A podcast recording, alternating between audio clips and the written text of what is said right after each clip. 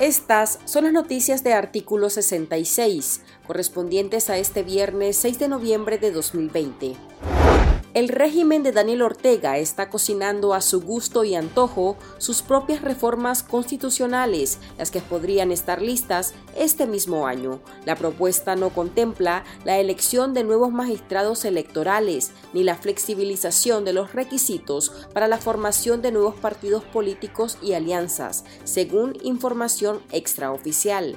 De acuerdo con el medio de comunicación confidencial, Ortega dejará vigente la reelección presidencial la diputación al presidente saliente llamada diputación regalada, la diputación al candidato que queda en segundo lugar en los comicios, así como la posibilidad de que su pareja, en este caso Rosario Murillo, actual primera dama, vocera gubernamental y vicepresidenta, pueda ser candidata, cuyas reformas requieren una doble legislatura. La dictadura solo se enfocará en aspectos técnicos de la ley, como el padrón electoral, la composición de las juntas receptoras de votos y el papel de los fiscales amparados en una orientación de Guillermo González, director del Sistema Nacional para la Prevención, Mitigación y Atención a Desastres desde hace cinco años, la policía del régimen Ortega Murillo amenazó a organismos religiosos y de la sociedad civil que han iniciado campañas para reunir ayuda destinada a los damnificados de ETA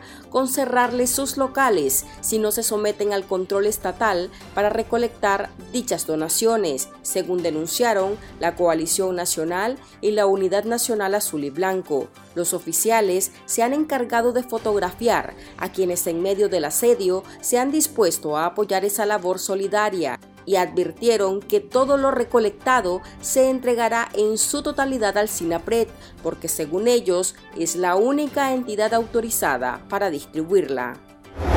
La vocera gubernamental Rosario Murillo insistió en que en Nicaragua no hemos perdido vidas como consecuencia del huracán ETA, desmintiendo al propio Ejército Nacional, que informó sobre un deslave en la mina El Comal en Bonanza que dejó dos muertos y un ciudadano desaparecido, realidad que la vicedictadora niega y se dedica a solidarizarse con la tragedia que viven en el resto de países de Centroamérica, producto de las inundaciones generadas por el mismo fenómeno, con lo que ya se reportan más de 60 víctimas. La administración de turno también se guarda el informe de daños, el que afirman revelarán hasta el 9 de noviembre. Oficialmente se conoció que unas 30.000 personas fueron evacuadas por estar en riesgo.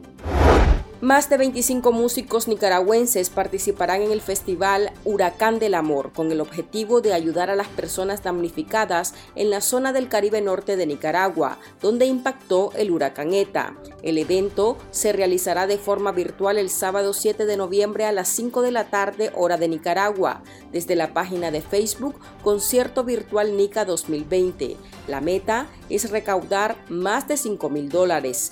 Donaciones serán destinadas a las comunidades de Bilwi, Guaguabar y localidades aledañas. En el plano internacional, el candidato demócrata Joe Biden se ha ubicado a las puertas de convertirse en el presidente electo número 46 de Estados Unidos, mientras el actual mandatario, el republicano Donald Trump, está a punto de convertirse en el quinto presidente derrotado en su intento por ser reelecto. De acuerdo con los conteos divulgados, el ex vicepresidente de Barack Obama ya supera al actual presidente republicano en Pensilvania y Georgia. No obstante, el conteo de los votos se repetirá en el estado de Georgia, porque la diferencia en los resultados entre los dos candidatos es de menos de medio punto, y así lo establece la ley de ese estado. Mientras, el controversial Trump sigue denunciando fraude y ha llamado a sus votantes a que den un paso al frente y defiendan la integridad de las elecciones. Estas han sido las noticias de artículo 66. Para esta y otras informaciones, visite nuestro sitio web www.articulo66.com. Síganos en Facebook, Twitter e Instagram y suscríbase a nuestro canal de YouTube.